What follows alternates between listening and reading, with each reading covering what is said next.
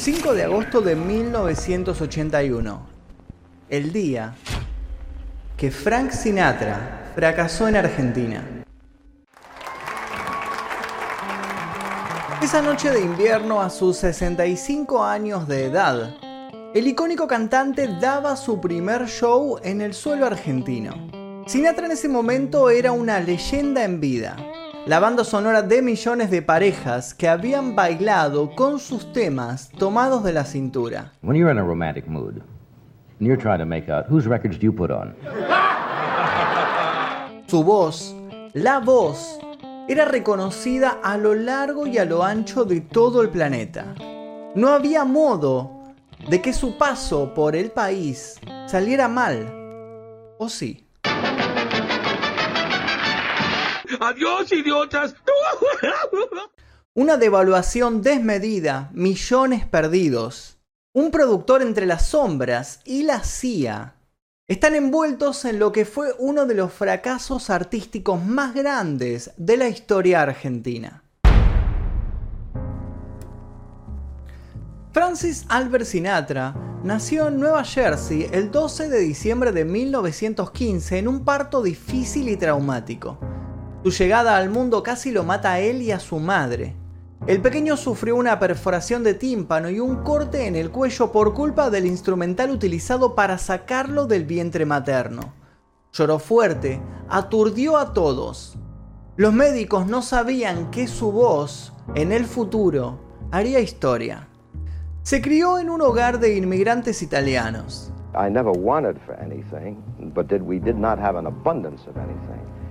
Sus padres se habían casado por más que sus familias se opusieran.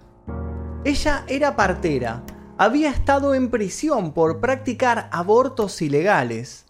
Él era bombero, boxeador y atendía una taberna. Frank no tardó mucho tiempo en demostrar que tenía talento para llamar la atención y también que tenía mucho talento para la música. Empezó cantando en el bar de su padre, a veces acompañado de una pianola. A veces también acompañado por un ukelele, pero siempre levantando suspiros. Su futuro era dorado, prometedor, pero tenía una debilidad las malas juntas.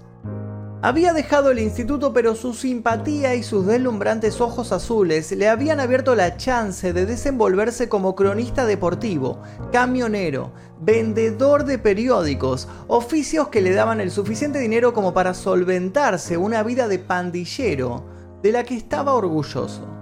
Sin embargo, antes de cumplir los 20 años tomó la decisión de dejar ese camino y dedicarse plenamente a pulir su potencial.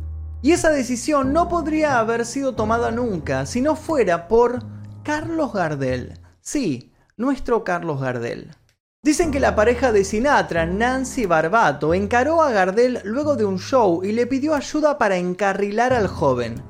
El zorzal de Buenos Aires lo miró fijo al aún inexperto Sinatra y palabras más, palabras menos, le dijo que se pusiera las pilas con lo de cantar. Luego le sugirió postularse en un concurso que terminaría siendo el primer paso de una carrera que no pararía de crecer. El límite, no habría límites. Fly me to the moon. Let me play up there with those stars grabaría más de 1300 canciones, participaría en más de 50 películas, ganaría 9 Grammys, 3 Oscars, vendería más de 250 millones de discos, dejaría un legado inmenso. The winner is Frank Sinatra. I love you though. Thank you very much. I'm absolutely thrilled. Thank you. Tampoco le faltaría tiempo para tejer vínculos con las esferas más elevadas del poder el crimen organizado y las fuerzas de seguridad secretas de su país. Su hija Tina dijo en un libro que siempre que desconocían el paradero de su padre no tenían más que llamar a la Casa Blanca, y ellos lo comunicaban. ¿Fue Sinatra acaso parte de la CIA? Y además de eso, ¿qué tiene que ver este dato con su nefasta visita en Argentina? La historia oficial cuenta lo siguiente. Palito Ortega, en ese momento ya personaje fuerte de Argentina, se entera de la posibilidad de poder traer a Sinatra al país y no tarda en embarcarse en el proyecto. no duda en firmar lo que cree que será el contrato que lo catapultará a la fama. Frank Sinatra daría cuatro shows en el Sheraton y dos en el Luna Park. Se imagina posicionado como el productor artístico más importante de esta parte del mapa. Pero el asunto le deparaba un trago amargo. Una deuda de 2 millones de dólares y un estrés que lo dejaría despeinado o o o o. Despeinada, ajá, Estamos en el año 1981, gobierno militar de facto. La economía argentina está en plena crisis, ardiendo. Huelgas de trabajadores, los grandes empresarios tratando de mantener un perfil bajo para que sus cabezas no rueden. Desde que se firma el contrato hasta que Sinatra llega efectivamente al país, hay una devaluación del 400%. Con reclamos por las mejoras salariales en las puertas de sus empresas, los más pudientes prefieren mantenerse al margen de un show que era considerado de lujo, para no sufrir escraches. Sin ir más lejos, músicos populares de Argentina hacen el festival anti-Sinatra para demostrar su descontento con ese personaje que representa la opulencia y a la derecha estadounidense. Sinatra, que era un conocido timbero y que estaba relacionado con la mafia italiana, trató de hacer negocios con el casino de Mar del Plata. Y según se cuenta, le ofrecieron también comprar una casa de juegos en el Chaco. Dio un par de notas, cumplió con todos los protocolos, visitó al presidente y se fue. Podríamos resumir todo a que el autor de Tengo el corazón contento hizo el mejor negocio del mundo en el peor momento del país. Y aunque quiso tener fe de que todo iba a cambiar, su sueño se hizo añicos. En bolas no puedo estar, alcáncenme un short, Los shows del Sheraton fueron tan poco convocantes que se sentó a los miembros de las orquestas en mesas para hacer bulto. El Luna Park no fue desastroso, pero el valor pautado en las entradas no ayudó a reflotar las pérdidas. Tan mal la pasó Ortega y tan nervioso estaba que hasta rechazó la oferta de hacer un dueto en vivo con Sinatra, cosa de la que aún hoy en día sigue arrepentido. Y acá termina esta efeméride, si no fuera porque tiene un costado oculto que involucra a un segundo productor. Ricardo Finkel, quien quizás sea el único que al día de la fecha sepa lo que realmente sucedió en ese agosto de principios de los años 80. Ricardo Finkel es el hijo de un reconocido productor musical de Argentina, José Finkel, su padre le hereda un fanatismo absoluto por Sinatra y Ricardo con tan solo 12 años. Le asegura a sus compañeros de escuela que algún día de grande será el encargado de traer al país al ya por entonces mítico artista. Se ríen sin saber que están frente a una persona obstinada y de palabra. Ricardo Finkel siguió los pasos de su padre en la producción musical y no perdió oportunidad para trazar vínculos influyentes durante toda su vida.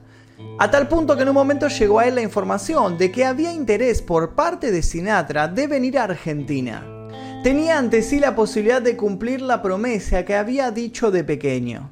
Entre su objetivo y él había tan solo un obstáculo. ¿Quién contaba con los abundantes billetes para cerrar lo que parecía ser un negocio redondo? Fue en ese momento cuando Finkel suma a Ortega al proyecto.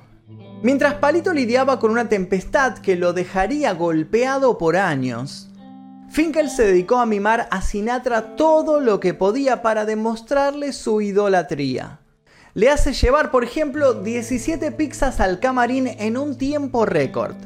Las manda a buscar con un auto de la policía a la pizzería Angelín en Palermo y las trae al Sheraton en retiro en tan solo 5 minutos, con las sirenas encendidas y a contramano todo el camino. Empieza a gestarse entre Sinatra y Finkel una empatía particular, una camaradería inusual, comparten incluso una fiesta en la habitación de la estrella, pero una fiesta de verdad, de esas que tienen muchos secretos, y un par de figuras pasándose de la raya. Finkel y Sinatra intercambian guiños, todo va a la perfección. Finkel no le puede pedir más a la vida. Pero entonces Sinatra se le acerca y le dice que tiene una encomienda muy importante para él. Sinatra lleva a Finkel a la barra del bar del hotel como dos extraños en la noche y aleja a su seguridad privada con un gesto. Luego le dice en tono confidencial que el entonces presidente de los Estados Unidos, Ronald Reagan, se acaba de comunicar con él para pedirle un favor. Quiere que le dé un mensaje al presidente argentino Roberto Viola. Sinatra insiste que el portavoz de ese mensaje debe ser el mismísimo Finkel. Es entonces cuando le susurra al oído el recado. ¿Qué tenía para decirle el presidente norteamericano a la dictadura local? Al día de hoy Finkel asegura que se va a llevar el secreto a la tumba, ya que le es completamente leal a Frank Sinatra. Un pacto muy al estilo Las Vegas. Lo que pasa con Sinatra, queda con Sinatra. Y además, y por sobre todo, nadie en su sano juicio sería capaz de traicionar a la voz. El mito de Frank Sinatra como el típico agente encubierto que está a la vista de todos no deja de popularizarse, y sabido es que no sería ni el primero ni el último artista reconocido mundialmente que es utilizado por el poder para llevar y traer mensajes que quizás contengan la clave para descifrar el destino de la humanidad misma. Se dice que fue Sinatra el que años después le abrió a Palito Ortega las puertas para que pudiera hacer giras en Estados Unidos, ofreciéndole una especie de padrinazgo a sabiendas de la situación por la cual el tucumano había pasado. Así todo, no se volvieron a ver en persona nunca más. Finkel, por su lado, no para de repetir que está orgulloso de ser el responsable de traer a Sinatra al país, por más que todos los laureles siempre se los lleve Ortega. ¿Habrán sido las presentaciones de Sinatra en este país una pantalla para algo más grande? Quizás no se haya tratado todo de un fracaso. Quizás todo salió como esperaban. Quizás Sinatra, una vez más, había logrado hacer las cosas a su manera.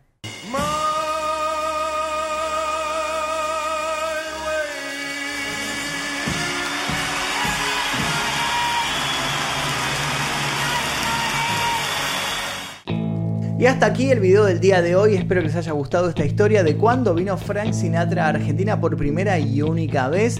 Si les gustó, por favor, dejen su like. Suscríbanse si todavía no lo hicieron. Activen notificaciones. Mi nombre es Magnus Mephisto y esto es El Día Que.